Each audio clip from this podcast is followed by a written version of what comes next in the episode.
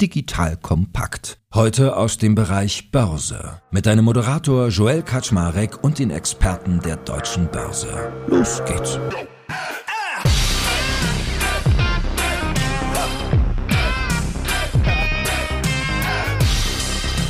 Hallo Leute, mein Name ist Joe Eckert Schmarek. Ich bin der Geschäftsführer von Digital Compact und heute haben wir wieder ein spannendes Börsenthema vor der Brust. Wir sprechen nämlich über Mythbusting. Das heißt, wir werden mal einige der typischen grassierenden Mythen, die sich so um einen Börsengang ranken, auseinandernehmen, diskutieren, thematisieren, weil wenn man sich mit dem Thema tiefer beschäftigt, merkt man, ich kriege das auch mal gespiegelt von unserem Partner der lieben Börse auf der anderen Seite, dass es doch relativ viele Mythen gibt, die dort grassieren. Ganz, ganz verschiedene Dinge von wie ist es mit den Bewertungen, wie viel Sinn macht das hier an der Börse mit Tech-Unternehmen, Unternehmen und, und, und. Und diese Mythen einmal aufzulösen, haben wir uns heute vorgenommen. Wenn ich sage wir, dann sind das neben mir noch zwei weitere spannende Gäste. Und zwar einmal der liebe Christian von Dreising. Der ist Head of Equity Capital Markets bei Haug und Aufhäuser. Sowie Bernd Wagner. Der ist gleichermaßen CFO und COO bei der Cherry AG. Also wer hier heiße Mäuse und Tastaturen hat, kommt an Cherry nicht vorbei. Und wer sich mit der Börse beschäftigt, kommt auch an den Kollegen von Haug und Aufhäuser kaum vorbei. That being said, starten wir in eine spannende Folge und ihr Lieben, schön, dass ihr beide da seid. Herzlich willkommen. Vielen Dank, Joel. Christian, fangen wir mit dir an. Ich habe dich ja jetzt nur ganz kurz vorgestellt. Was genau macht man als Head of Equity Capital Partners bei Haug und Aufhäuser und die Betonung immer auf kurz? Ja, vielen Dank erstmal, dass ich hier heute dabei sein kann. Ich freue mich auf den Podcast und dass wir einige Mythen mal auseinandernehmen. Ich bin jetzt seit 20 Jahren in der Beratung tätig, wo wir Eigentümer, Gründer und Startup-Unternehmer bei Börsengängen im Vorfeld beraten. Einmal checken, ob das Unternehmen Börsen reif ist. Man sagt so dazu, die Braut hübsch machen. Und dann gehen wir voll in die Vorbereitung eines Börsengangs und dann natürlich auch in die Vermarktung, in die heiße Phase und platzieren dann die Aktien bei Investoren. Seit sieben Jahren bin ich bei Hauck und Aufhäuser verantwortlich für das Kapitalmarktgeschäft, kurz Equity Capital Markets. Und das Besondere an Hauck und Aufhäuser ist, dass wir mit unseren 50 Professionals einen besonderen Fokus haben auf KMU, also Small- und Mid-Cap-Unternehmen. Gut, Bernd, dein Part der Reise. Was genau macht denn eigentlich die Cherry AG? Und dann hangeln wir uns mal weiter zu unserem ersten Mythos. Ja, hallo. Vielen Dank, äh, dass ich auch dabei sein darf. Die Cherry AG ist seit 29. Juni eben ein börsennotiertes Unternehmen mit der Hilfe von Haug und Aufhäuser an die Börse gegangen. Was machen wir genau? Wir haben im Wesentlichen vier Geschäftsbereiche. Das ist zum einen die Herstellung von Mikroschaltern für Gaming Keyboards und zukünftig auch für Office Laptops. Wir machen als zweites sogenannte Gaming Peripheriegeräte. Das sind typischerweise Tastaturen, Keyboards, Mäuse, Kopfhörer. Im dritten Geschäftsfeld machen wir Peripheriegeräte für Office, Industry und Point-of-Sales-Geräte, also Kartenlesegeräte für Kreditkarten und Security-Produkte für Banken. Und das vierte Segment sind Healthcare-Terminals und Tastaturen. Und da sind wir einer von zwei Anbietern in diesem Segment und damit also eine relativ starke USP. Wir sind international vertreten. Wir haben Standorte und Produktionen in München, Auerbach in der Oberpfalz, in Wien, UK, in Paris, Chicago, Hongkong, Taipei und in Zhuhai, das ist in der Nähe von Macau, also China. Wir haben circa 570 Mitarbeiter, werden dieses Jahr circa 170 Millionen Euro Umsatz generieren und sind sehr ertragsstark, sehr stark wachsend, sowohl organisch als auch anorganisch. Und im Kern unseres Geschäftes steht das Thema Innovation und Qualitätsführerschaft. Wo kommt Cherry her? Es wurde 1953 in den USA gegründet von Walter Cherry. Der hat das dann an seinen Sohn übergeben, den Peter Cherry.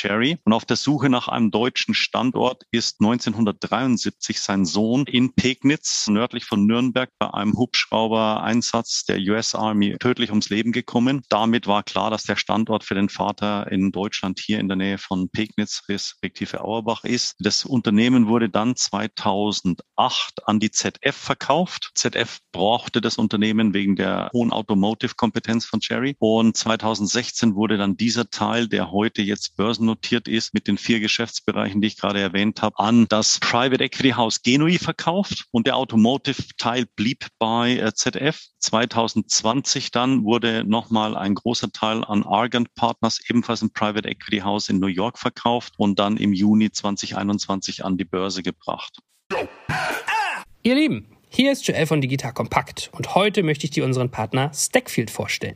Stackfield ist ein All-in-One Collaboration Tool aus Good Old Germany und kombiniert alle Funktionen, die Teams für die Zusammenarbeit brauchen.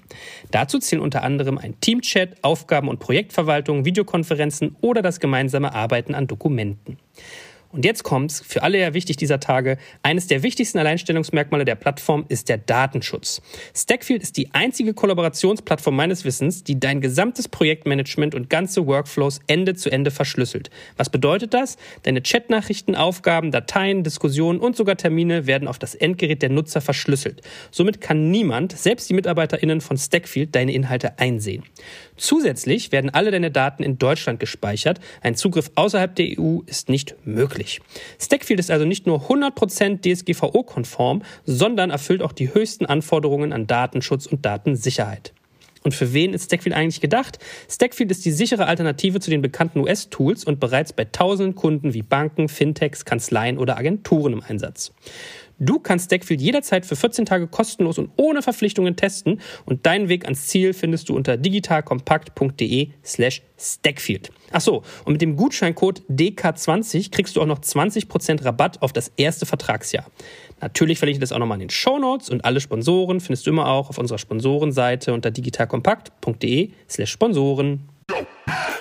Gut, also war ja extrem viel bei. Also alleine, dass ihr Gaming-Zubehör macht. Auch wenn ich Consolero bin, fühle ich mich ja da schon bei euch zu Hause. Wusste ich gar nicht, dass ihr da so eine emotionale Geschichte hinter habt mit dem Firmenstandort. Also echt ganz spannend. Lass uns doch mal straight eintauchen. Also meine Freunde von der Deutschen Börse, die den Podcast hier ja auch wirtschaftlich unterstützen, die haben mir so ein paar typische Mythen, die ihnen immer begegnen, mitgegeben. Und da die Kollegen natürlich auch international denken, sind die teilweise auf Englisch formuliert. Der erste, den ich äh, so mit an die Hand bekommen habe, war Valuations in the US are always higher and aftermarket performance is through the roof. Also gibt es in den USA höhere Bewertungen und wie sieht eigentlich der ganze Aftermarkt aus? Und deswegen wäre so meine erste Frage an euch beide vielleicht so ein Stück weit auch mal zu klären, warum denn eigentlich ein Börsengang in Deutschland und nicht im Ausland?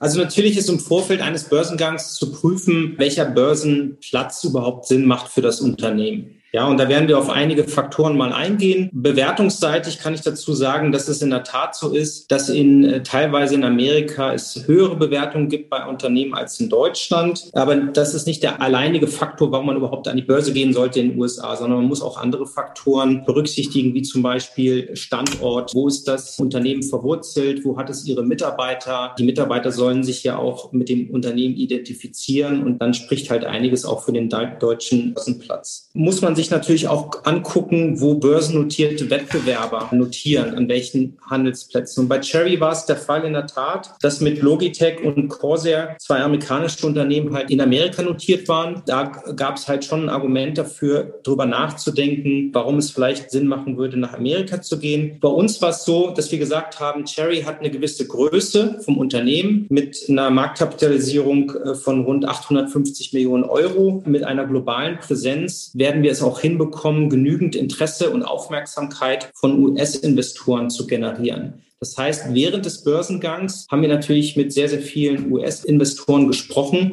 die auch bereit waren, in ein Unternehmen zu investieren, was an der Frankfurter Wertpapierbörse notiert. Und deswegen war es für uns auch ein Argument zu sagen, Frankfurt passt auf jeden Fall auch für Cherry für uns war eigentlich die Frage, hat sich gar nicht gestellt, ob wir nach USA oder in Deutschland an die Börse gehen. Das war von vornherein klar. Erstens ist natürlich äh, Cherry ein Unternehmen mit langer Tradition und Wurzeln in Deutschland, auch wenn es ursprünglich mal in USA gegründet wurde. Wir sind ein äh, kleiner Hidden Champion und haben eine gewisse globale Marktführerschaft aufgrund auch unserer Standorte, glaube ich, ist es klar geworden. Für uns waren die vier Beweggründe, die wir hatten für den Standort Deutschland, war einmal einmal die Bekenntnis zum Finanzplatz Deutschland, zweitens die Verbundenheit mit den Mitarbeitern und unserem Traditionsstandort in Auerbach. Wir haben äh, globale Kunden, die genau dieses Thema Made in Germany schätzen. Und der vierte Punkt ist natürlich auch, und das ist jetzt mit Corona deutlich weiter hervorgekommen, die Möglichkeiten der globalen Vernetzung heutzutage machen es gar nicht mehr nötig, an einem ganz gewissen Börsenplatz zu sein, um eine internationale Präsenz zu bekommen. Bei einem Börsengang an einer US-Börse ist natürlich auch ein deutlich höheres Haftungsrisiko für die Vorstände, als wenn man in Europa an einen Börsenplatz geht. Ja, guter Punkt, weil ich war gerade im Begriff, nochmal nachzufragen, wenn da die Bewertungen eigentlich höher sind in den USA, wie macht man das jemandem schmackhaft, der natürlich auf Bewertungen optimiert? Und dann finde ich eigentlich ganz plausibel, was ihr gerade gesagt habt, dass das natürlich so ein Stück weit auch eine Mischkalkulation ist, ne? dass man irgendwie gucken muss, wie ist man verhaftet, welche Nachfrage kann man wo erzeugen und den, der Haftungspunkt ist ja vielleicht auch noch ein nicht ganz unwichtiger. Gut, machen wir mal weiter mit zwei weiteren Mythen. Das erste ist, Companies that are listed at the FSI, also in Frankfurt, have only German investors. Und das zweite ist, to attract US US or UK investors, I need to be listed in the USA. Wenn ihr beide das nochmal Revue passieren lasst, was wir auch gerade schon gesagt haben und eure Historie, die bisher hattet, was ist denn an diesen beiden Mythen dran, dass man in Frankfurt nur Deutsche anzieht und um UK oder US-Investoren anziehen zu müssen, eigentlich in die USA muss?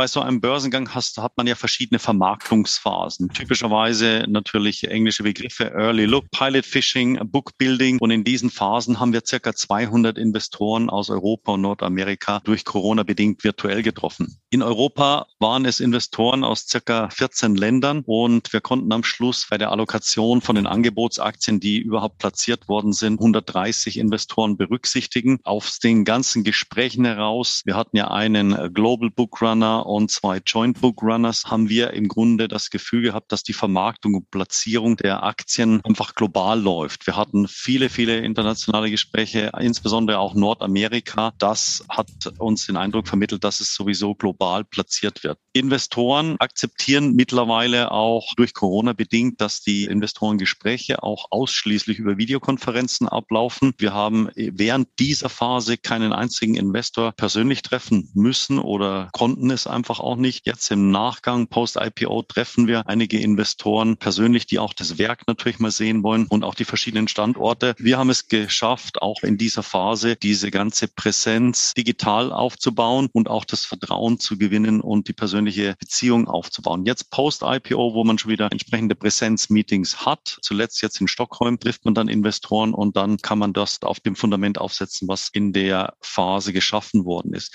Vielleicht aktueller Stand. Wir haben auch, obwohl wir nur in Deutschland platziert sind, zusammen mit den Aktien unseres Hauptanteilseigners sind circa 40 bis 50 Prozent in Händen von US-amerikanischen Investoren.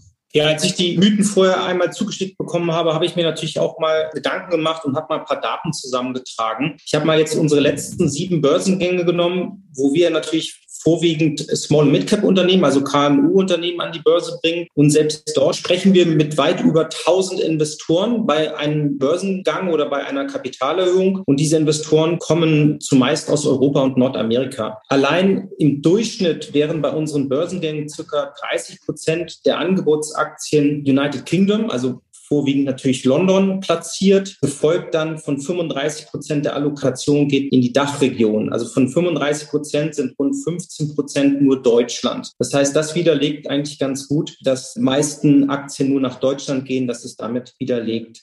Auch in Amerika, die Allokation von Angebotsaktien nach Amerika hat deutlich zugenommen in den letzten drei Jahren. Insgesamt rund 15 Prozent werden bei unserem Börsengang nach Nordamerika, USA und Kanada platziert. Und der Rest an andere europäische Länder, die Region Skandinavien, äh, Benelux, Spanien, Portugal und auch Italien. Das ist relativ diversifiziert. Wir sprechen in der heißen Phase dann mit rund 150 bis 200 Investoren bei dem Börsengang einsteigen wollen und die kommen rund aus 14 Ländern allein aus Europa. Nicht nur die globale oder regionale Reichweite ist auch interessant, spielen natürlich auch andere Faktoren rein. Man guckt sich bei der Allokation, was ist der Investmenthorizont dieses Investors? Ja, ist der kurzfristig oder langfristig orientiert? Was war sein Engagement während der Vermarktungsphase bei einem Börsengang? Hat er sich wirklich aktiv involviert, hat er frühzeitig ein Commitment schon abgegeben, dass er Aktien zeichnen möchte. Das sind halt wesentliche Punkte, die man auch bei einer Allokation neben einer regionalen Verteilung auch berücksichtigen muss. Bei der Frankfurter Wertpapierbörse ist es auch so, dass sie sehr international aufgestellt ist und ausgerichtet. Die Handelsplattform Cetra kennt sicherlich jeder von uns. Da ist es so, dass an dieses Handelssystem insgesamt 83 ausländische Handelspartner im Gegensatz zu 72 deutschen Handelspartner angeschlossen sind sind. Das gesamte Handelsvolumen auf Cetra kommt zu rund 70 Prozent aus dem Ausland. Das zeigt sehr schön, dass die Frankfurter Wertpapierbörse sehr international aufgestellt ist und nicht einen typischen deutschen Fokus hat. Gut, also ich meine, ich staune. Jeder zweite Anleger quasi bei Cherry oder fast jeder zweite aus den USA und wenn man sich Xetra anguckt, fundig, denkt man ja gar nicht, dass knapp ein Drittel quasi nur deutsch angebundene Investoren sind. Also auch auf die Gefahren, dass es hier ein bisschen wie eine Werbeveranstaltung klingt, dass wir jetzt sozusagen sehr pro Deutschland reden, aber ich glaube, so einfach in harten Fakten merkt man, da tut sich einiges. Vierter Mythos. As a startup, you need to be a unicorn to go public at a stock exchange. Das heißt, es gibt ja oft so dieses äh, ja, vermeintliche Missverständnis, dass man nur als namhaftes Unternehmen und Marktführer einen Platz an der Börse einnehmen kann. Was ist denn eure Einschätzung dazu? Das heißt, was habt ihr da für eine Eigenbeobachtung gemacht? Gerade ihr, Christian, habt ja auch über die Jahre einige begleitet. Was ist da dran? Ja, nicht so viel, ehrlich gesagt. Ich habe mir auch mal wieder ein paar Daten angeschaut. Allein im Zeitraum von Januar bis Juli 2021 über ein Drittel aller Börsengänge da hatten die Gesellschaften eine Marktkapitalisierung unter einer Milliarde Euro. Vom Unicorn spricht man ja immer von einer Milliarde Euro Bewertung. Das heißt, rund ein Drittel waren deutlich unter der einer Milliarde. Allein bei den Tech-Companies zum Beispiel waren rund 60 Prozent hatten eine Bewertung unter einer Milliarde Euro. Deswegen denke ich, hat jedes Unternehmen wirklich auch einen Platz verdient an der Börse. Ja, und es hängt nicht unbedingt von der Bewertung ab. Ich habe in der Vergangenheit eine Vielzahl von sehr erfolgreichen Börsengängen beobachtet, die bei einer Bewertung so zwischen 150 und 250 Millionen lagen. Und das Emissionsvolumen aus Kapitalerhöhung und aus Umplatzierung von Bestandsaktien lag so zwischen 50 und 80 Millionen Euro. Also ein deutliches Stück drunter unter einem Unicorn. Und das waren trotzdem alles sehr erfolgreiche Börsengänge. Da sehe ich so ein Stück weit auch die Banken in der Pflicht, den Eigentümern und, und dem Management ganz klar zu sagen, bei der Prüf Punkt der IPO-Reife, ob ein Börsengang realistisch ist. Ja, und vielleicht ist der noch nicht in diesem Jahr oder in den nächsten sechs bis zwölf Monaten realistisch, aber vielleicht in zwei, drei Jahren. Ja, und dann kann man halt einen Zeitplan erarbeiten, wie man das Unternehmen dann am besten an die Börse bringt da spielen halt noch ganz andere Faktoren neben der Bewertung mit rein. Wir gucken uns mal an, was ist das Alleinstellungsmerkmal? Gibt es irgendeine Technologie oder Preisführerschaft? Wir hatten das Thema Qualitätsführerschaft bei Cherry. Gibt es irgendwelche aktuellen Markt-Industriedynamiken, die dem Unternehmen helfen werden, in der Zukunft stark zu wachsen? Wir gucken insgesamt sehr fokussiert auf das Thema Wachstum, ja, nicht nur bei Umsatz, sondern natürlich, wie entwickelt sich das Unternehmen zum Beispiel bei Kundenzahlen. Für uns sind auch Umsatz- und EBITDA-Zahlen auch nicht immer das Einzige, worauf wir achten bei Finanzinformationen, sondern auch auf die KPIs. Ja, sind das Unternehmen, die sich mit herausragenden KPIs in der Zukunft durchsetzen können? Das ist für uns halt auch ausschlaggebend, um zu sagen, das Unternehmen ist börsenreif. Das kann wirklich ein Erfolg sein. Ich kann das genauso unterstützen. Jerry hat ja aktuell so circa 800 bis 850 Millionen Marktkapitalisierung. Geht man allerdings davon aus, was die Analysten als Targetwerte für unseren Aktienkurs geben, dann liegen wir auch natürlich über einer Milliarde. Aber das sind eben Zielwerte. Ich glaube, wesentlich wichtiger war, dass wir während des Börsengangs zu keiner Zeit das Gefühl hatten, dass Investoren deswegen abgesprungen wären oder nicht investiert haben oder kein Interesse hatten, weil eventuell die Marktkapitalisierung unter einer Milliarde war. Also das war in keinem Fall der Punkt. Jetzt hat Jerry eine relativ große Markenbekanntheitsgrad oder einen sehr hohen Markenbekanntheitsgrad. Das war zunächst mal sehr hilfreich. Sehr viel wichtiger ist für die Investoren gewesen, dass eine entsprechend starke Wachstumsstory plausibel und nachhaltig rübergebracht werden kann. Hohes zweistelliges Umsatzwachstum, aber auch eine sehr hohe Ertragsstärke. Sehr wichtig auch für einige Investoren. Cash Conversion Rate, Return on Capital Employed Deloitte war sehr wichtig. Das waren eher die Argumente, ob sie reingehen in der Kombinatorik, wie der Christian schon gesagt hat, pass auf, die Kombination von vielen verschiedenen Parametern, aber nicht ein einzelner. Also ich muss nicht über eine Milliarde sein, sondern ich muss das, das Potenzial haben, da drüber zu kommen. Die Zielwerte, wenn man annimmt, sind wir deutlich über eine Milliarde bewertet. Und viel wichtiger ist es momentan, dass wir mit dem Free Float, den wir jetzt generiert haben, auch aufgrund der letzten Platzierung eben eventuell in den S-DAX aufsteigen können. Wir sind ja im Prime Standard bisher notiert und haben die Möglichkeit, aufgrund des erhöhten Free Floats jetzt eventuell im Dezember in den S-DAX aufzusteigen. Diese Kombination, das macht den ganzen Reiz auch für Investoren aus. Damit steigt die Sichtbarkeit und dann natürlich auch die Marktbewertung nochmal.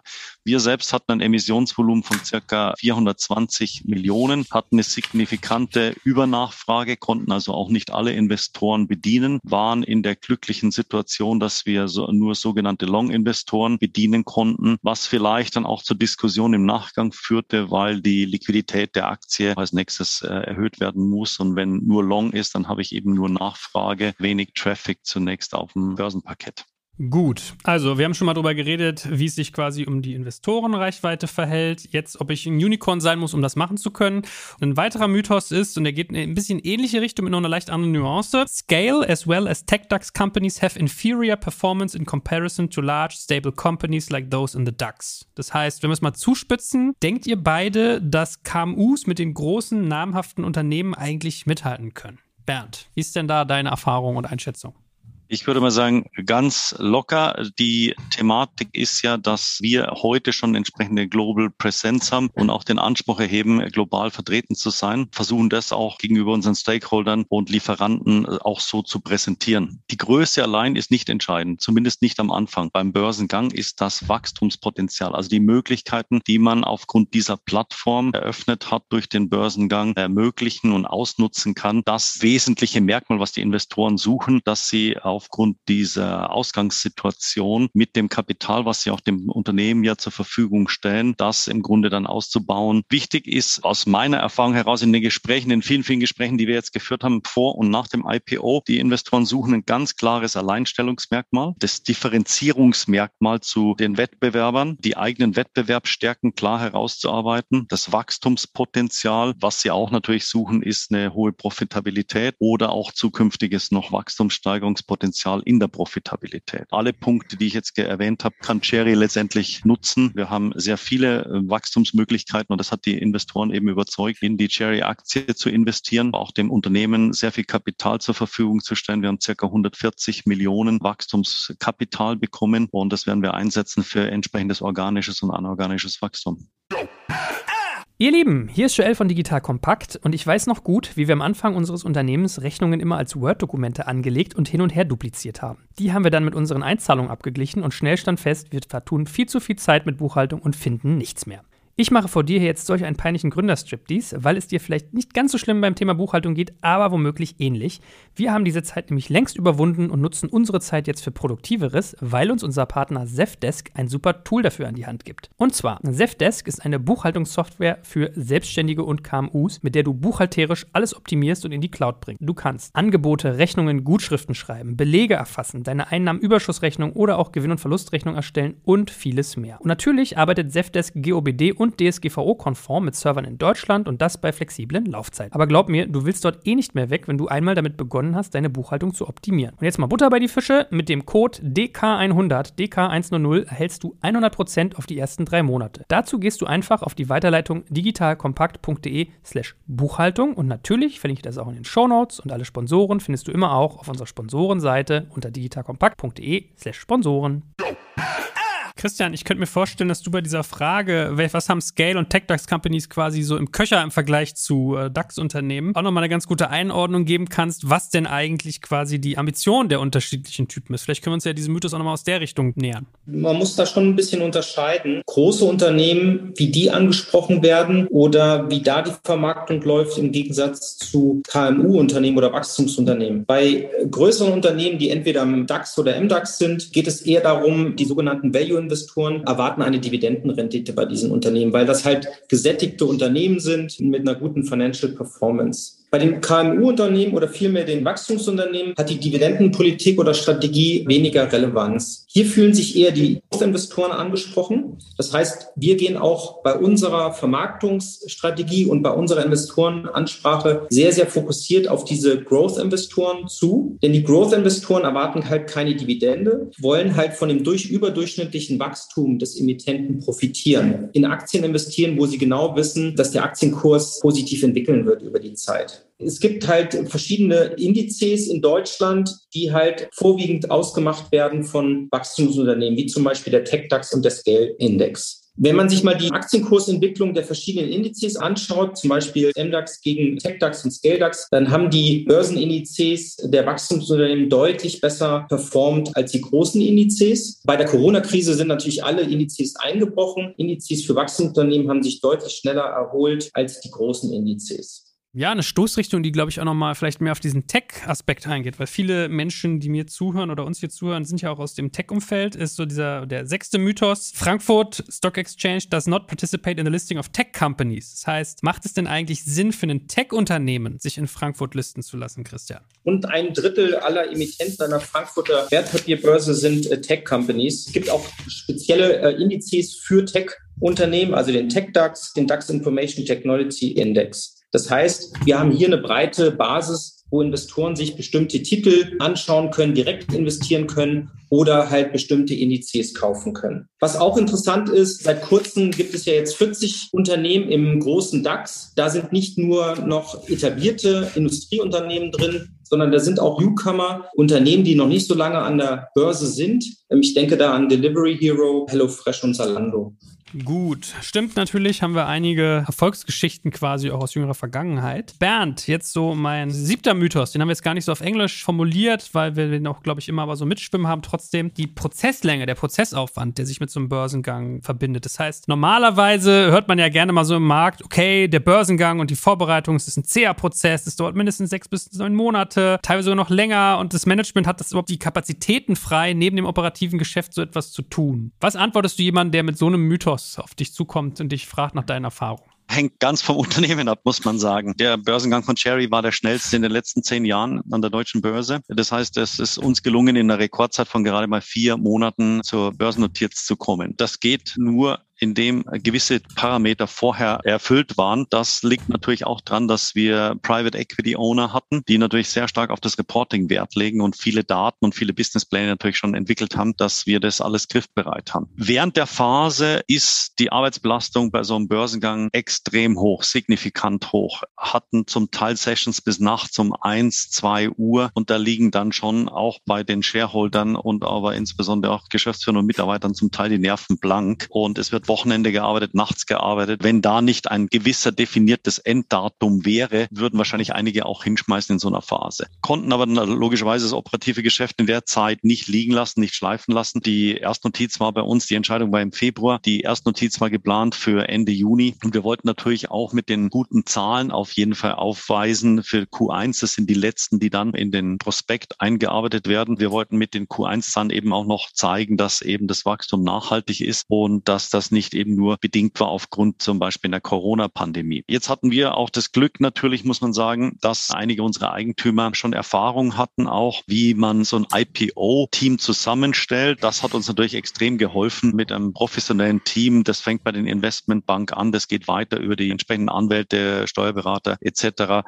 dass man da auch wirklich Profis gegenüber sitzen hat. Denn meistens macht das ein CFO einmal, wenn er Glück hat, zweimal, maximal dreimal im Leben. Dann hat er schon die Erfahrung, Erfahrung. Ich selbst war auch Vorstand fünf Jahre lang von 2000 bis 2005 eines börsennotierten Unternehmens, bin aber post-IPO dazugekommen. In der Phase des IPOs war ich nicht dabei, kann also aus der Erfahrung nur schöpfen, was ich damals danach bekommen habe. Der Spruch post-IPO ist pre-IPO, den kann ich jetzt allerdings auch bestätigen. Ja, das geht also nach dem Börsengang weiter. Das ist nur ein anderes, nicht mehr ganz so hektisch, aber die Investoren, die natürlich investiert haben, haben einen unheimlichen Drang, noch das Geschäftsmodell besser zu verstehen, gerade in der jetzigen Phase, wo doch vieles auch in Asien passiert, noch mehr Informationen zu bekommen vom Unternehmen, ob sie auch aufs richtige Pferd sozusagen oder die richtige Aktie gesetzt haben. Ich kann nur sagen, das war eine sehr spannende Zeit. Die Nerven lagen manchmal blank. Es gab schon auch heftige Gespräche unter allen Beteiligten, circa 40 verschiedene Berater. Da gibt's dann schon hitzige Diskussionen. Aber am Schluss muss man sagen, wenn das Ziel erreicht ist, hat Spaß gemacht. Nicht Spaß macht's wahrscheinlich, wenn der Börsengang kurz vorher dann abgesagt wird, das Geld dafür aufgebracht worden ist, weil man die Börsenreife dann doch äh, unterschätzt hat. Die Erfahrung war gut, möchte sie nicht missen, aber es war auch harte Zeit.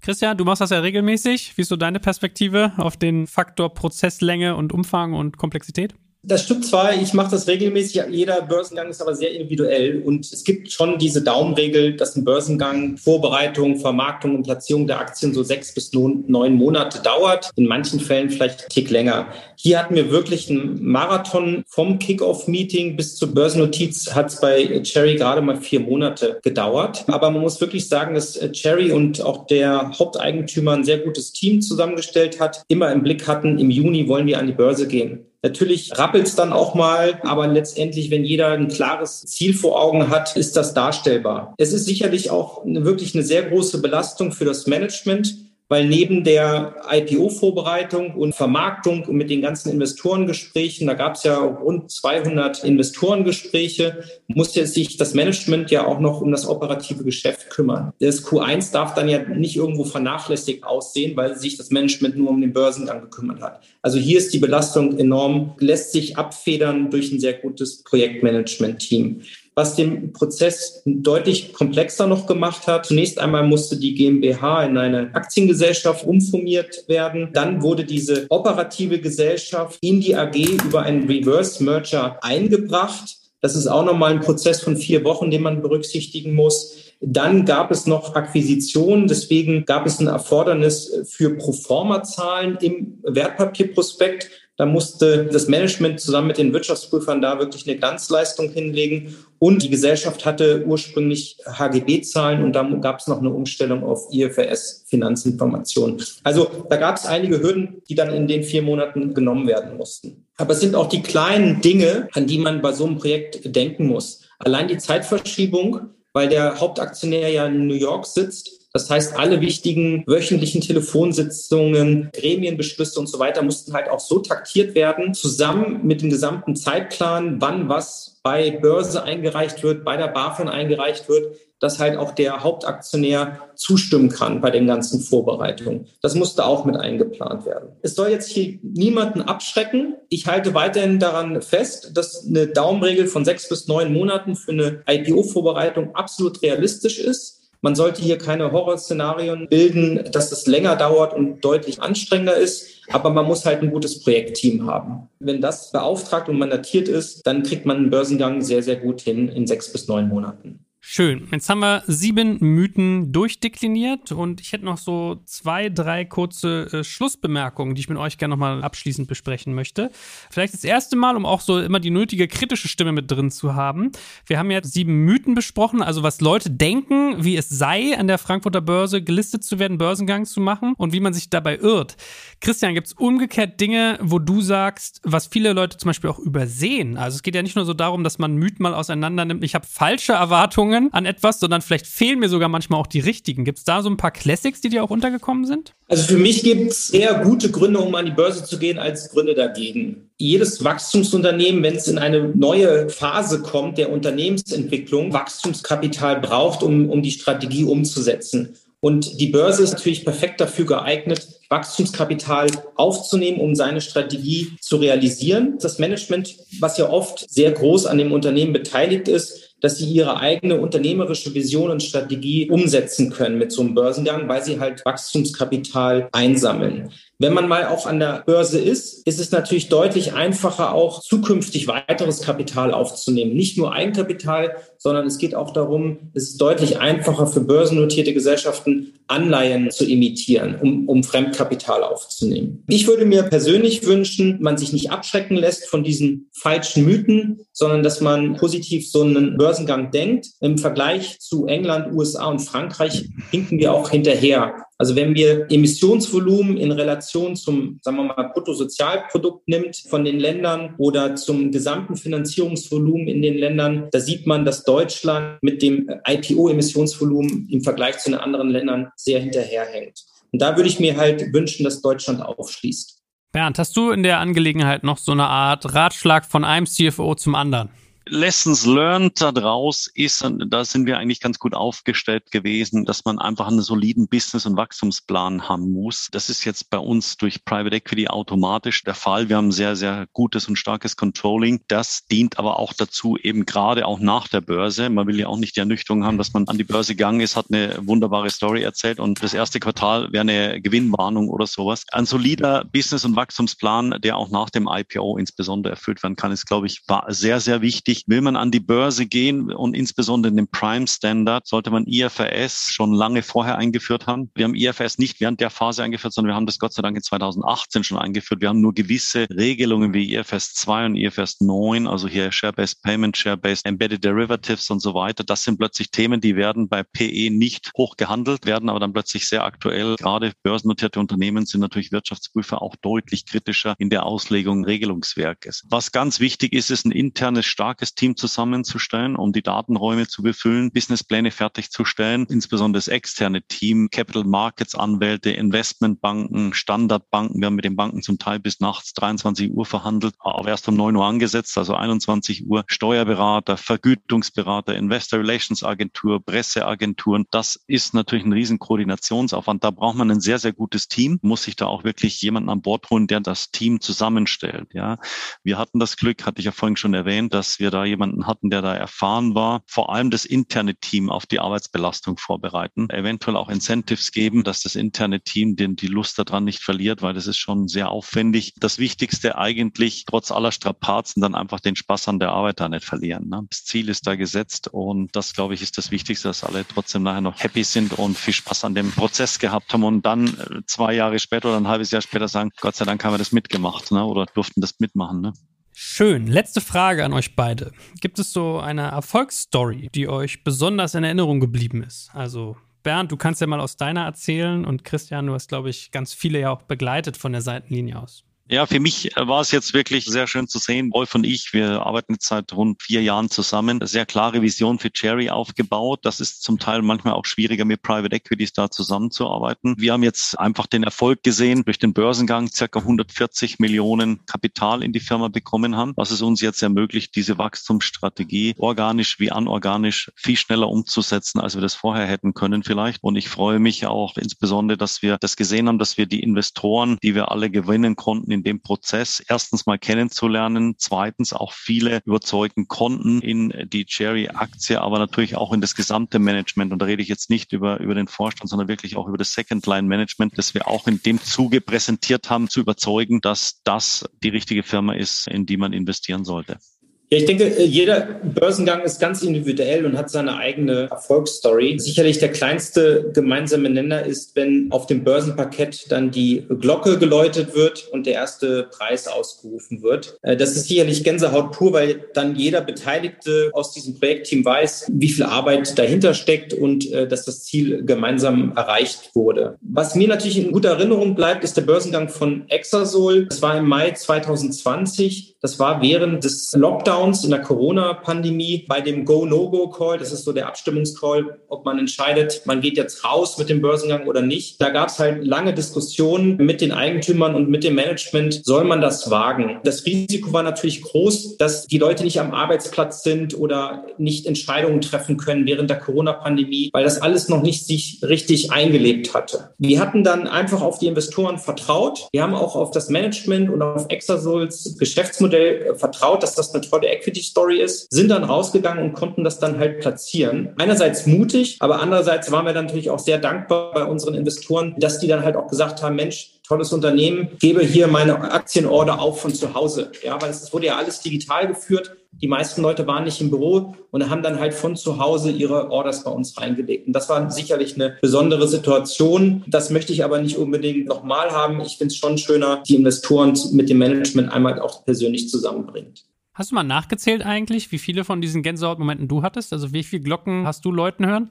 Ich weiß nicht, ich glaube, ich, also in den letzten drei Jahren habe ich jetzt über neun Börsengänge gemacht und insgesamt wahrscheinlich so um die 15 Börsengänge. Ach, ist ja schon sportlich. Gut, ihr beiden. Es hat sehr viel Spaß gemacht und vielen lieben Dank an euch, dass ihr eure Erfahrung eingebracht habt, auf das ein paar der Mythen, die wir heute zum Basten, also zum Platzen gebracht haben, andere Leute nicht mehr heimsuchen. Und äh, ja, mal schauen. Vielleicht schreiben uns ja noch ein paar Leute, was ihnen noch unterkommt. Das ist ja auch immer gedacht als Forum. Von daher vielen, vielen Dank euch und ich drücke euch natürlich weiter die Daumen für mehr Gänsehautmomente und eine weiterhin gute Wachstumsstory für Cherry. Also lieben Dank euch. Danke. Danke. Ciao.